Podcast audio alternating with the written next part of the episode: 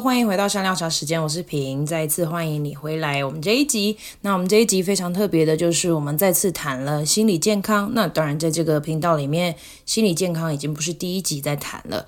不过，我们今天请到的 Valerie，她愿意分享她的个人经历跟她的故事，我觉得她是蛮有勇气去谈这些的。毕竟，在华人的圈子里面，忧郁症或抑郁症呢，其实还是很难。呃，跟很多人启齿的，所以我觉得他透过这样的一个管道来跟我们分享，也帮助我们更多的了解，其实忧郁症是一种呃大脑的疾病，然后常常很多时候是需要借由外界的帮助才能够恢复的。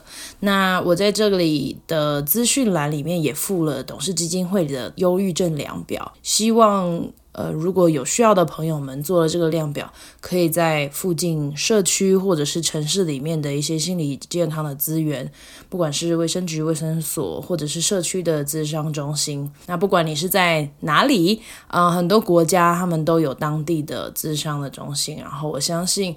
即使是在美国这样医疗昂贵的地方，如果你是比较中低收入户的话呢，还是有很多的机制是可以帮助我们这些移民，呃，可以咨询到嗯适合的呃资源。所以我希望透过这一集能够跟大家呼吁，然后能够有更多的了解的话呢，我也会把一些单集的资源放在资讯栏，大家可以去听一听。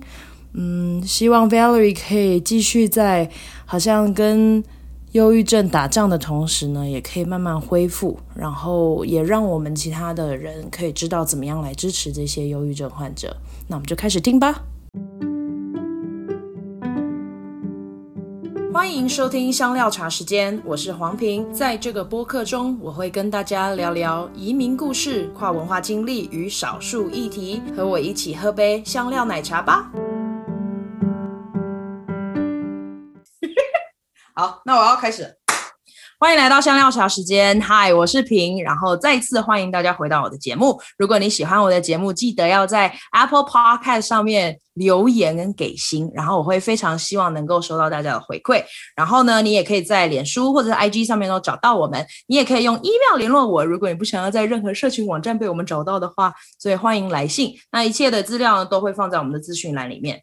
好，那我们今天呢，嗯，我请到一位很酷的，他是已经在美国留学第九年的香港学生，在这个频道上面好像还没有任何香港人来上，所以我觉得我我也非常兴奋，因为我们呃在私底下也是朋友，然后呢，呃后来在 Denver 认识了之后，就觉得哦，他太酷了，他想要谈的主题，我真的觉得是。不是一般人会想要开启自己的心胸去聊的问题。那呃，我也非常感谢他愿意来。他现在呢，在呃科州读的是嗯、公共卫生，所以是 Master of Public Health。然后他念的是流行病学。他今天要聊聊他的呃一个忧郁症，或者是我们很多人讲抑郁症的一个过程。让我们欢迎 Valerie。Hello Hello，Valerie 现在超紧张的，对不对？你要不要先大笑三声？非常紧张。对啊，Valerie，你要不要先介绍一下自己怎么样来美国的这些背景呢？对，就是我当时候是大概十八岁的时候，高中毕业之后就觉得，嗯，反正在香港好像也没有读得很好，就觉得不如过来美国试一下。当时候就其实没有想太多，就觉得，呃，就试一试吧，就过来美国读书。当时候一开始是在呃 Washington State，就是在是在 Seattle 的旁边，就是附近，然后就读那个呃 Community College，所以就像是大家说的那种呃 Associate Degree。之后本来就觉得呃读完那个就算了呗。但是慢慢又觉得可能只拿一个 degree 好像也没有什么用，就一步一步就觉得啊，要不然就找另外一个学校读下去。当时候其实读完 community college 的时候是回香港大概八个月的时间，在等学校，就等大学。然后之后刚好又有学校收了我，我就决定又再回来美国继续读。当时我就去了 Arizona，Okay. 然后。就读的是呃生化生物化学。是，然后读了三年，然后加上 research 之后就毕业，嗯、当时候就也很想回家，但是还是觉得嗯，不如待在继续待在这边，然后就在啊、呃、Tennessee 那边啊、呃、工作两年，之后两年之后觉得我也可以继续再读书，然后又过来。待会儿这边继续继续读书，现在是读个 master，嗯，读完 master 之后，我觉得我真的不会再想读了。OK，这个就差不多了。对，差不多最后一个了，PhD 读不了了。对，哎，所以你得读的是生化，那就是你之前申请的 OPT 是 STEM OPT 咯，就可以再延。对对，所以本来是可以三年，但是就因为呃，Master Public Health 其实是相对于你是转了一个专业嘛。嗯，所以我就担心会不会呃很难，就是被 accept，OK，所以我就觉得啊、呃，要不然第二年的时候，就是在 OPD 第二年的时候，我就先申请，然后当时其实也很幸运，就是申请了九家的学校，也有七七家学校也收了我，所以当时我觉得啊、呃，就就 accept 吧。然后就过来这边，其实也想了很多，在哪一个州读。然后当时其实没有来过 Colorado，我其他的学校申请的时候都去过那边的地方看过，唯独 Colorado 我从来没有去过。然后但是做了一下 research，觉得是这个地方很好。然后我真的很喜欢这边的天气啊，然后觉得非常漂亮，所以我就决定过来这边读 master 这样子。在疫情的一整年当中，你上了一整年的网课，对不对？对，在科州有任何印象的改变吗？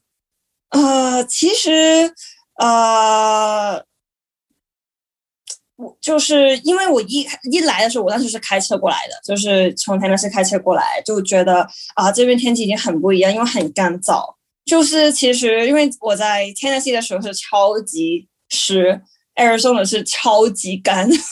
其实这边完全就是一个中间，我觉得是真的非常好。我，嗯，虽然是网课啦，但你还会有就是去这边的 park 啊，或者是呃不同的 trail 会走一走的话，其实真的很好。我确实是很喜欢这个地方。嗯，我要继续待在这边，黏着你。好，好，没问题。我想我应该不会在这里好几年。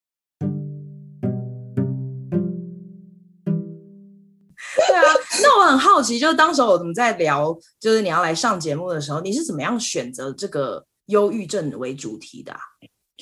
嗯，我是一开始觉得，其实我身边以前很多同学或是朋友也知道，他们可能诶也有忧郁症，但是他们可能就啊、呃、从来没有知道，或者是觉得自己是真的是忧郁症。其实这跟我的情况是很像。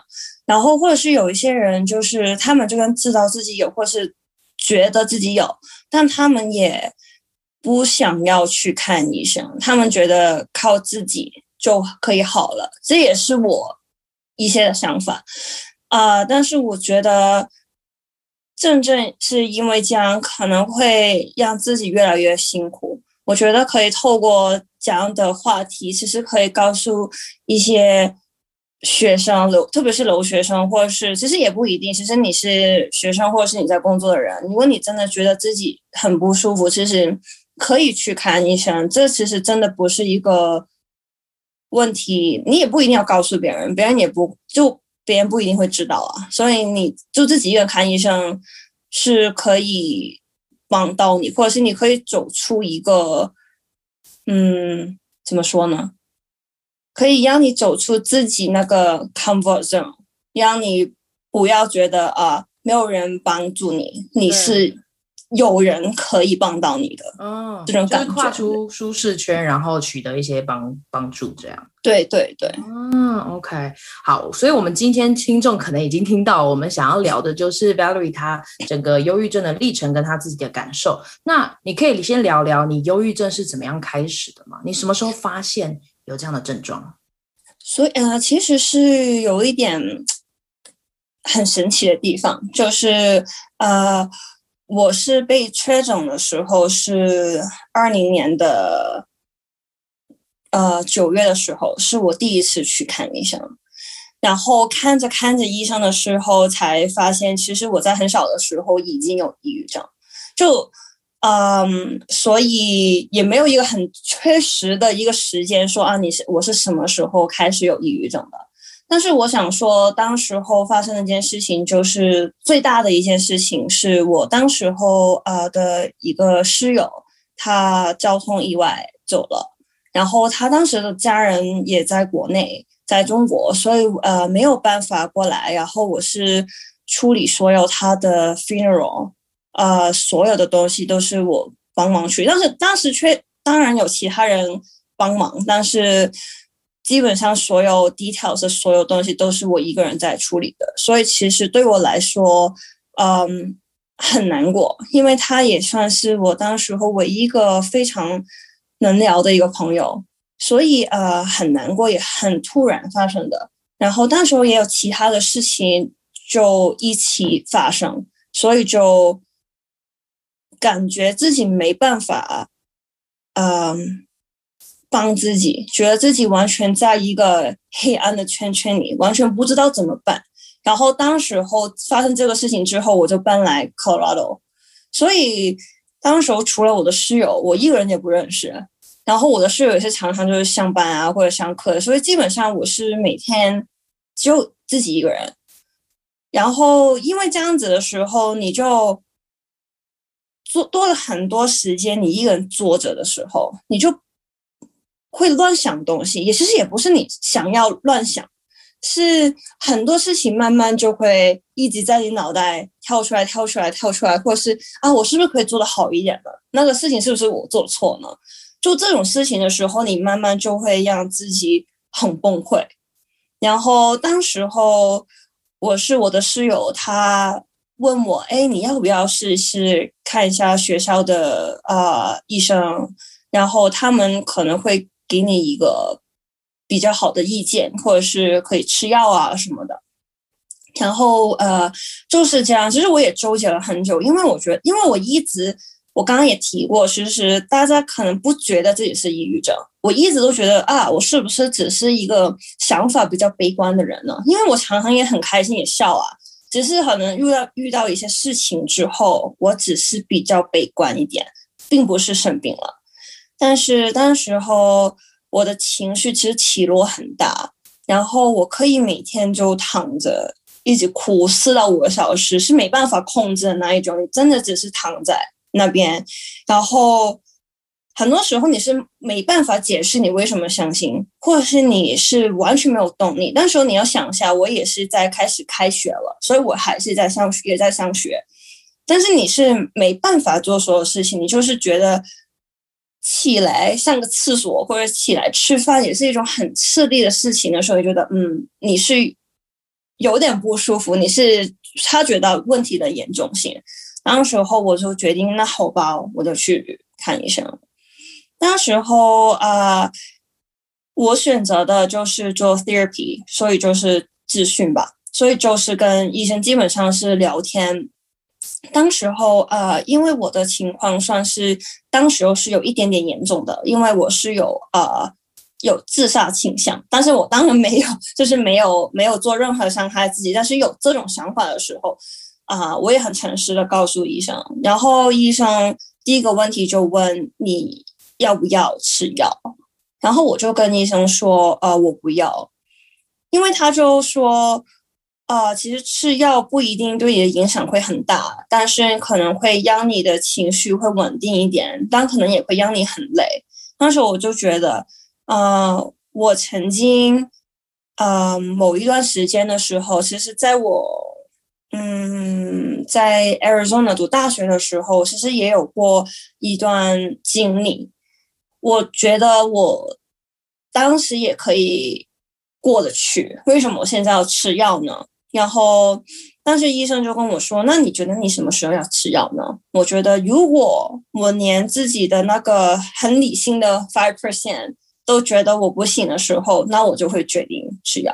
所以其实我到呃这一段时间，我一直其实都没有吃任何药，都是靠自己。呃，真的是去熬过最难的时间，可能最我觉得这次是是最严重最严重嘛，所以是大概呃半年吧，半年的时间是非常非常难过，真的是没有解释，没办法，你就是突然会哭，然后你就自己坐在一边，然后就想事情，或者是完全可以不吃饭，不呃喝水还是会喝，但是就会整个人是。心情很低落，也没有办法出门，因为呃没办法出门。其实这个也呃，我觉得除了是因为没有动力的原因之外，其实跟我呃是有出意外，前世有出意外是有关系的。所以让我没有办法出门，就是每次出门我是很害怕，是出门是一个对我来说一些很艰难的事情，我没有办法让自己走出门，然后也没有办法开车，所以那段时间是最难的。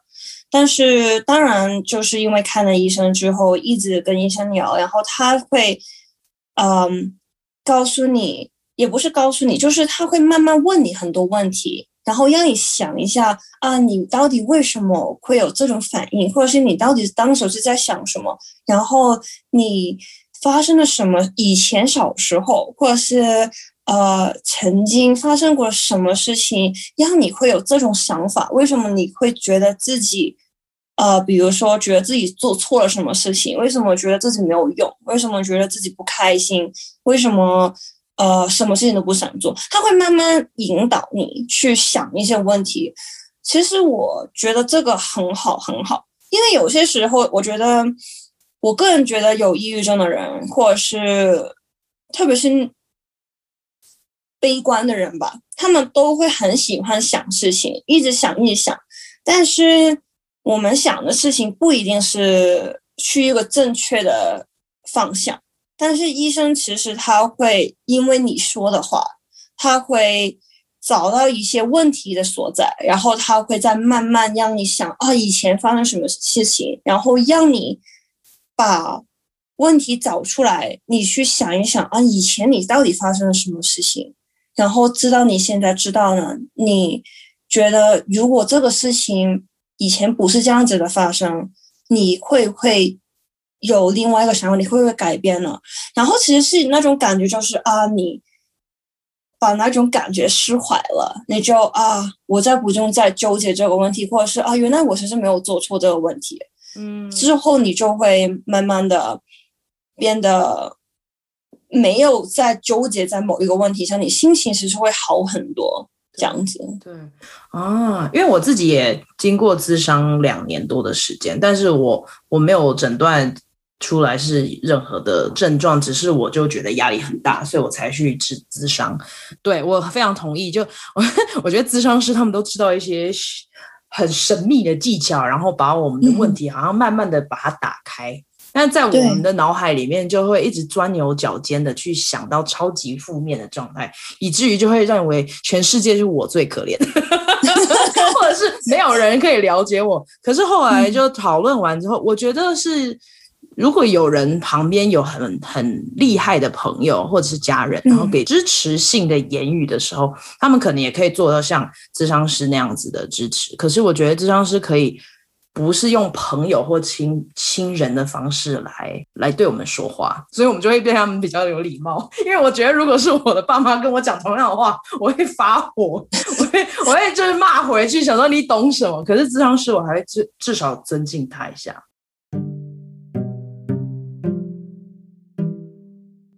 那你刚刚提到，就是你你会一直在。就在床上，然后出不去，对不对？然后你又刚好遇到疫情，因为二零二零年九月，其实美国科州这边疫情都还是关起来的。嗯、那然后你还有出去开车的恐惧。我记得我们一开始认识的时候，我们就讨论过这件事情。对对，你就说你要需要一点时间。然后后来你终于在，可是你也选了一天很可怕的一天开车，那一天根本是大雪，然后你还要开回家，然后暖气还。还是没有就坏掉的，所以那时候我真的有点担心，所以特别请了 Andrew 把你就护送回家这样。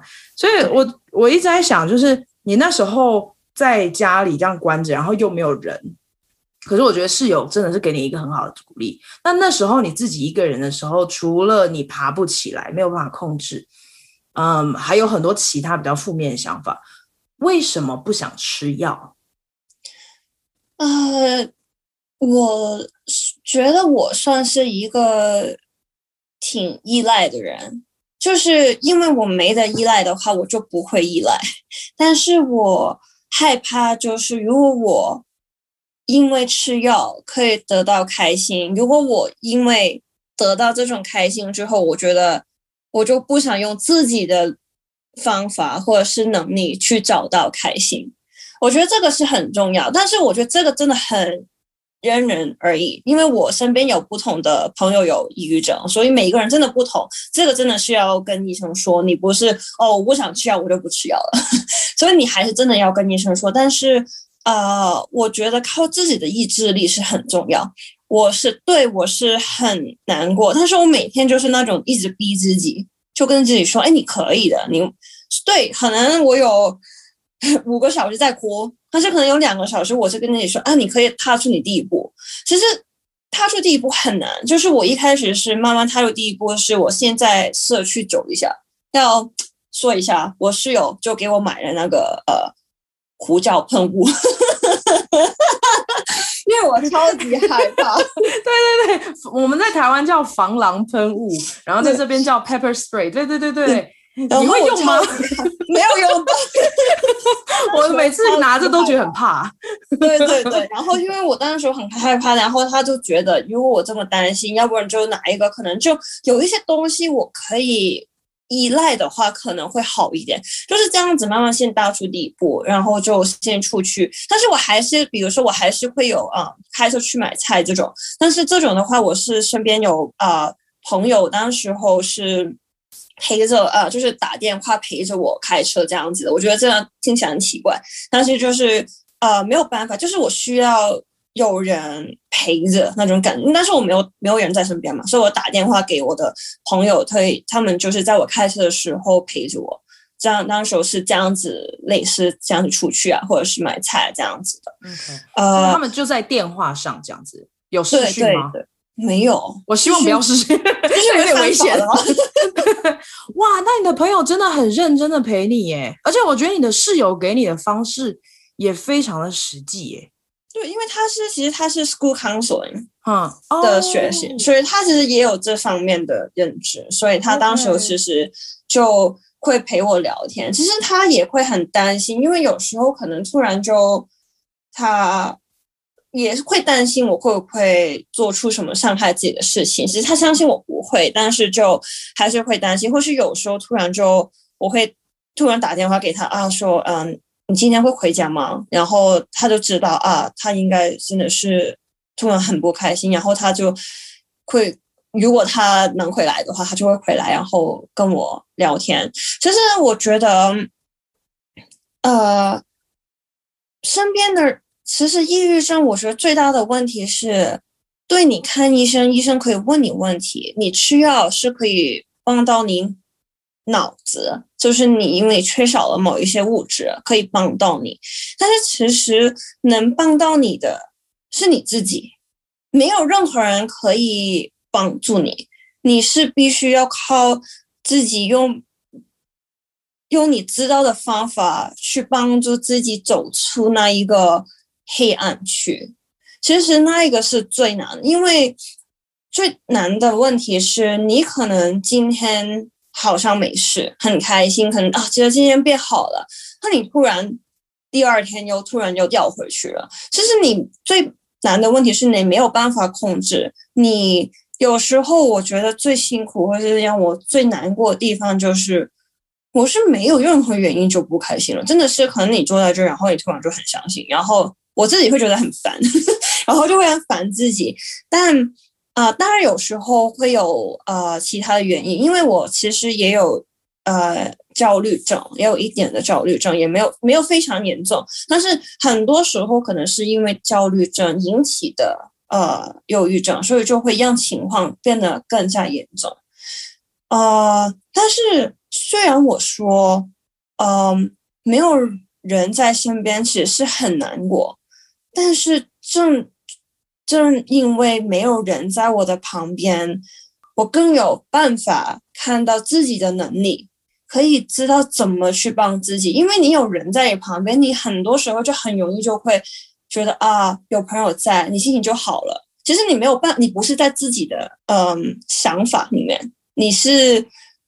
把你自己依赖到别人身边，你没有办法看到自己的问题。但正正因为刚好这个所谓的机会，我就其实能帮到自己看到自己，然后慢慢想很多，然后跟医生一起聊，然后找出一直以来的问题所在。因为其实我的问题可能可以追溯到我小学的时候，所以其实是很远很远，所以是一直慢慢慢慢找原因这样子。我觉得，嗯，所以我。现在有朋友不不舒服的时候，其实我也会建议他们，你不一定是生病，但我真的可以去啊、呃、看一看医生，或者是呃跟一些专业的人聊一下，看一看需不需要，或是你也可以跟你的朋友聊一下，看情况是什么样，不要自己就一个人胡思乱想，然后一直不开心，其实这一点帮助都没有。对对。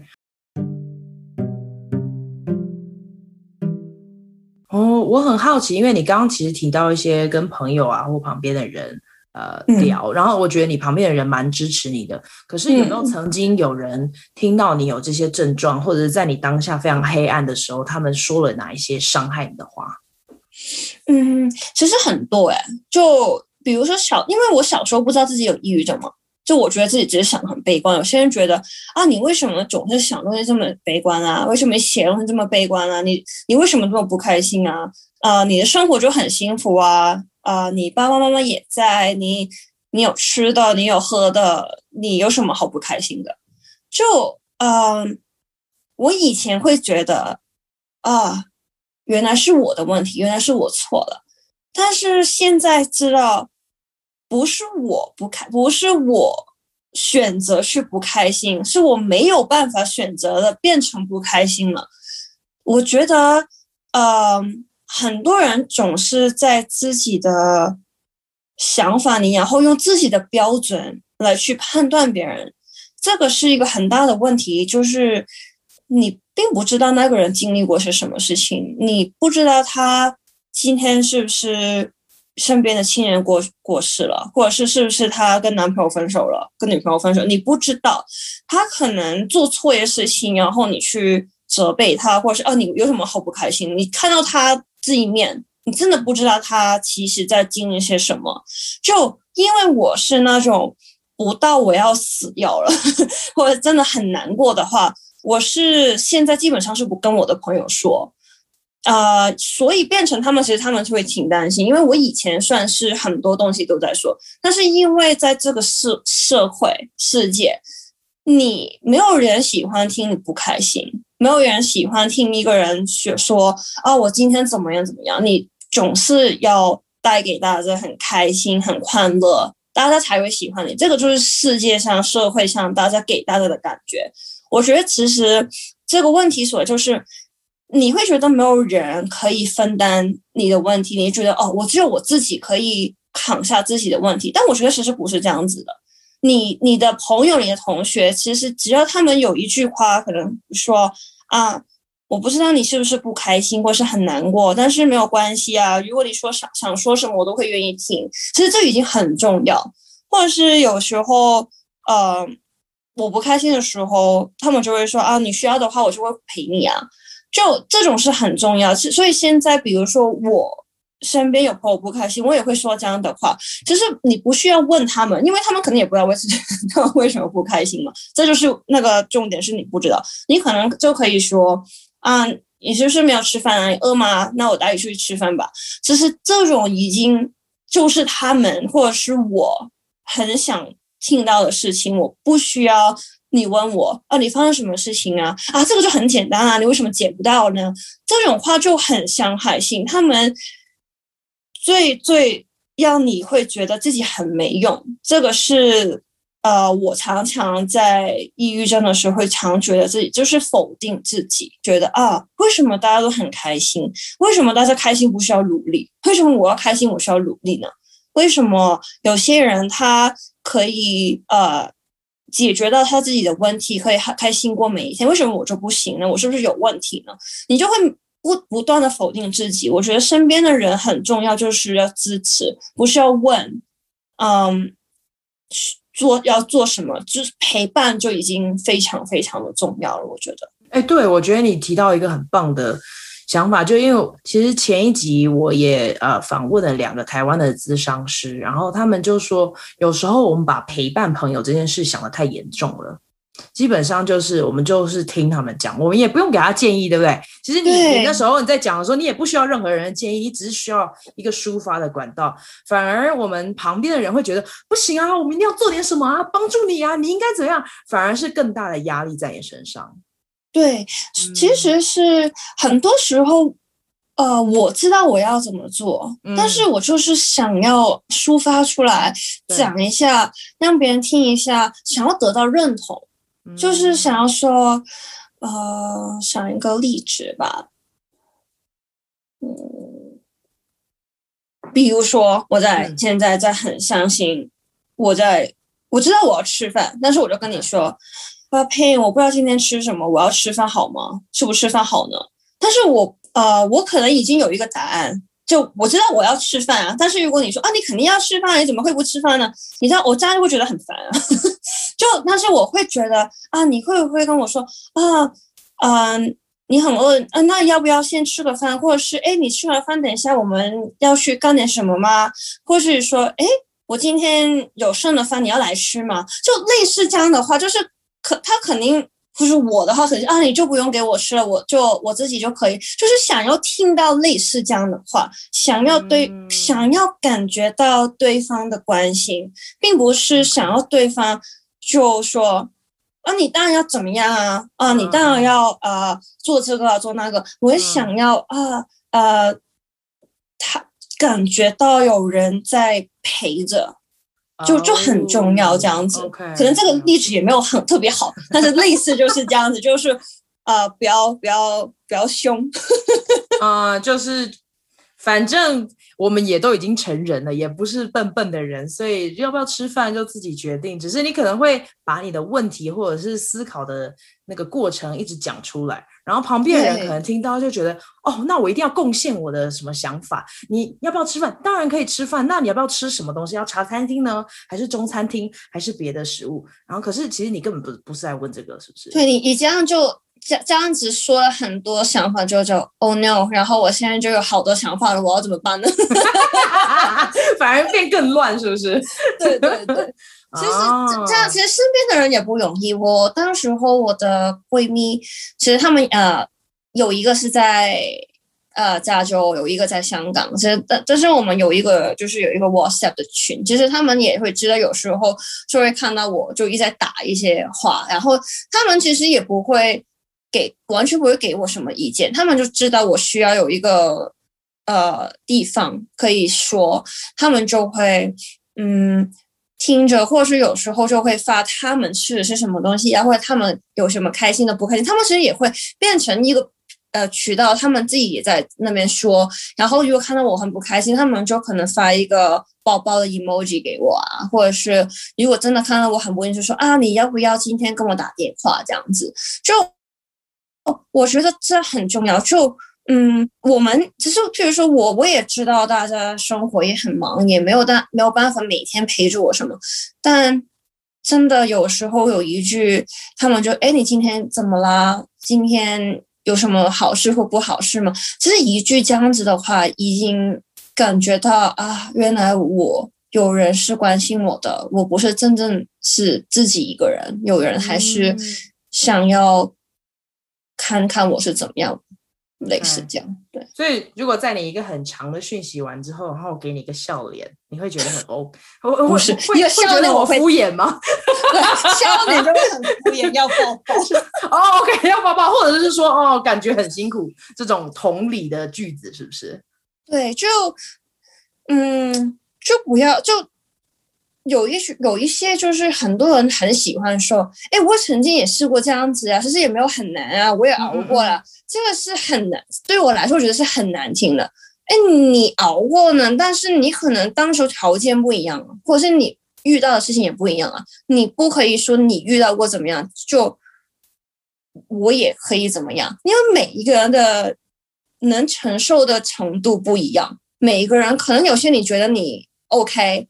但其实另外一个人不 OK，你必须要站在那个人的角度去说话。但如果你觉得自己没有办法来说到这么厉害的话的时候，我觉得最好的方法就是说。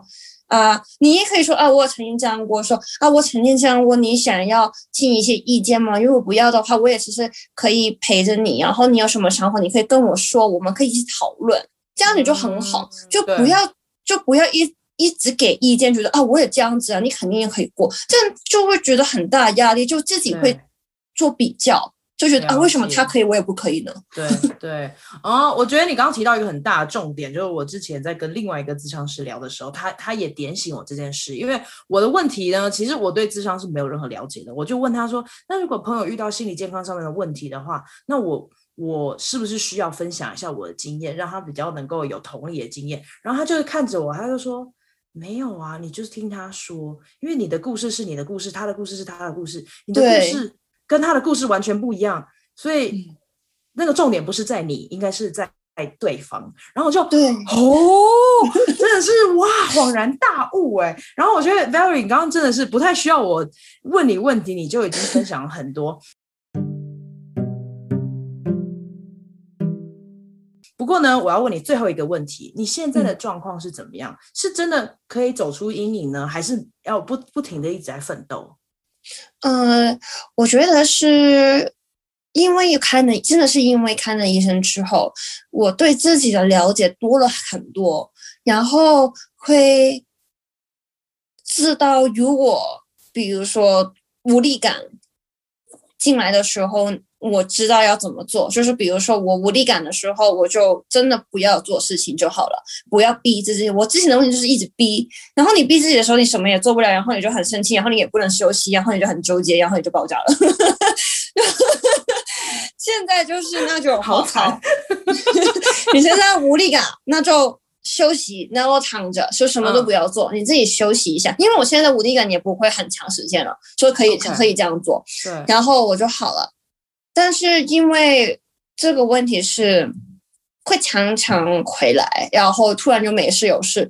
呃，虽然这个 come back 这个已经少了很多，但我觉得我还是像是继续奋斗着，因为有时候还是，嗯，那怎么说呢？如果是有原因引起的那种伤心或者是抑郁、忧郁，是。可以解决，可以想，可以去理解，但是但是没有原因，你突然情绪低落的话，这种没有办法处理，你就只能让你的心情好。可能我就，嗯，可能就真的是有时候现在会出去走走啊，或者是就看一个剧啊，或者是就打电话给朋友就聊一会儿啊，或者就是，或者就是骂一骂人啊什么的。通常骂谁？我这什么烂问题？你是骂电视上的人吗？就就其实我最常骂就是我的闺蜜，就也不真的是骂她，就会吐槽，就说哎，这个世界为什么这样子啊？就很烦这样。然后如果她不回我，好了，现在不回我了，是不是？就是这样就无理取闹。但但是她已经我的闺蜜。们她们其实就已经知道这种情况，他们就完全就是已经嗯随便她了，习惯你了，对哦对，OK 哦，所以你是你是比较亲近的人才会在那边骂他们，是不是？对，其实如果你呃刚刚是我的话，就你会知道，我就总是会对别人笑啊，会很开心。嗯、就其实当时候呃，我真的是有最严重的时候，我身边有有一两个不是很亲密的朋友，其实他们很惊讶，他们就说。你怎么可能会有就是有抑郁症？就是一天到晚看到你不是开心的笑，就是在闹，然后在玩，然后完完全全就不觉得你是一个不开心的人。就嗯，因为我是没有办法对不亲近的人，真的是把发生的事情说。可能如果我说的话，真的是我 那时候是真的很不开心，或者是很需要马上有人。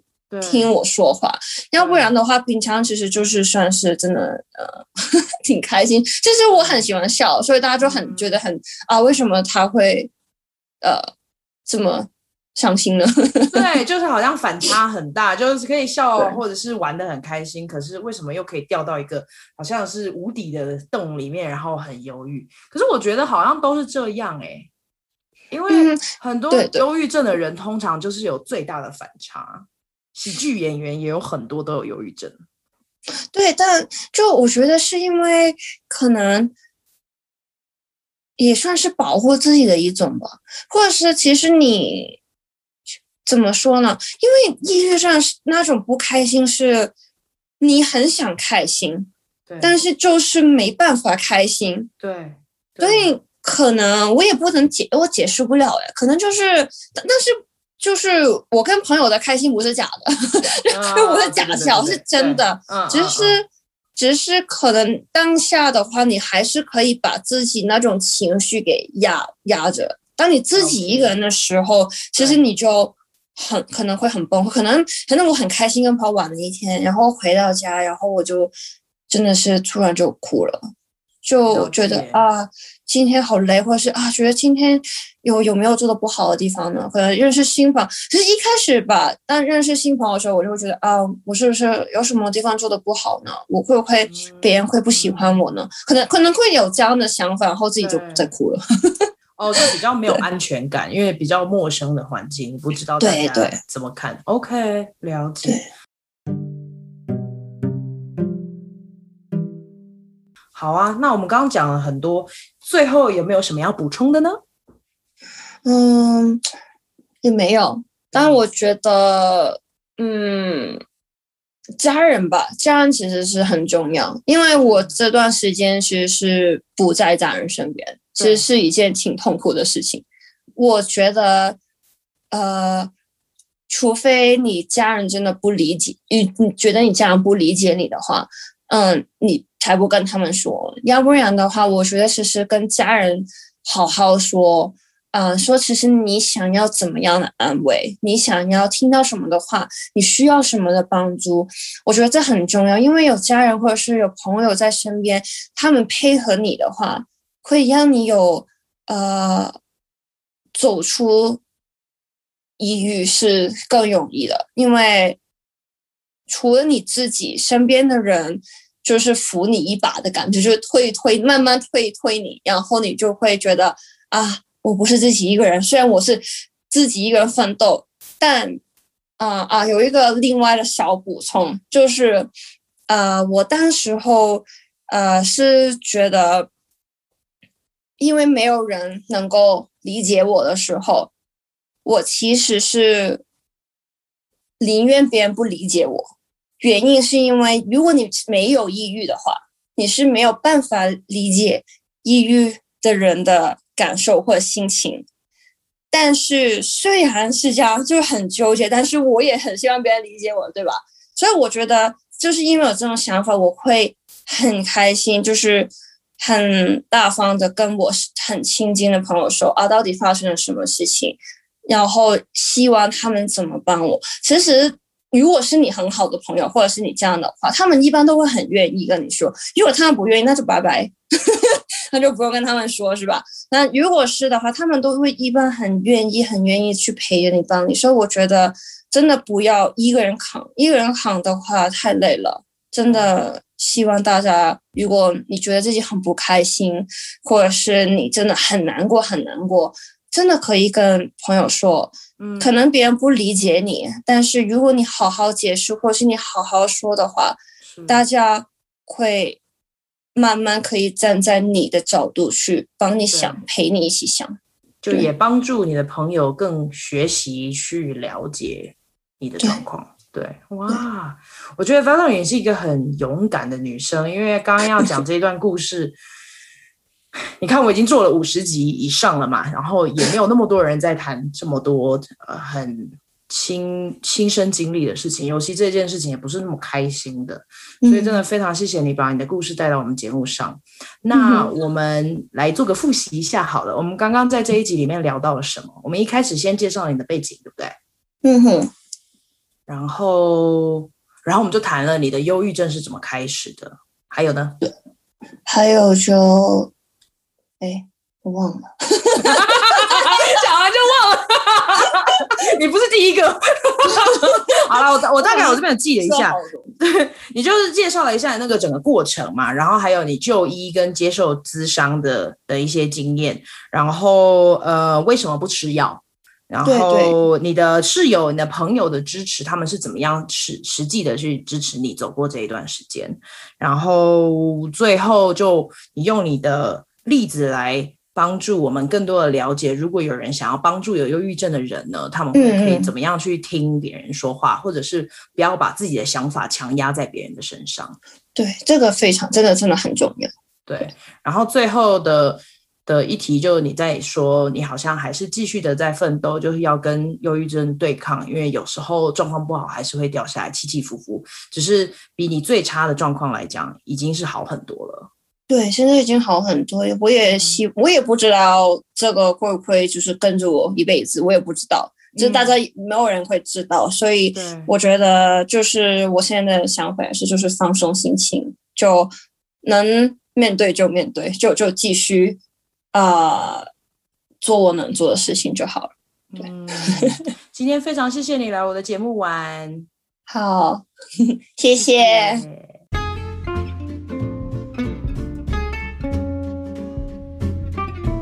谢谢谢谢你收听香料茶时间。如果你觉得有人也会喜欢这个单集，别忘了分享给他们。你也可以在脸书跟 IG 上面追踪我们。如果你喜欢我的节目，你也可以透过小额赞助的方式，请我跟来宾喝杯茶哦。详情请见资讯栏。下次见啦，拜拜。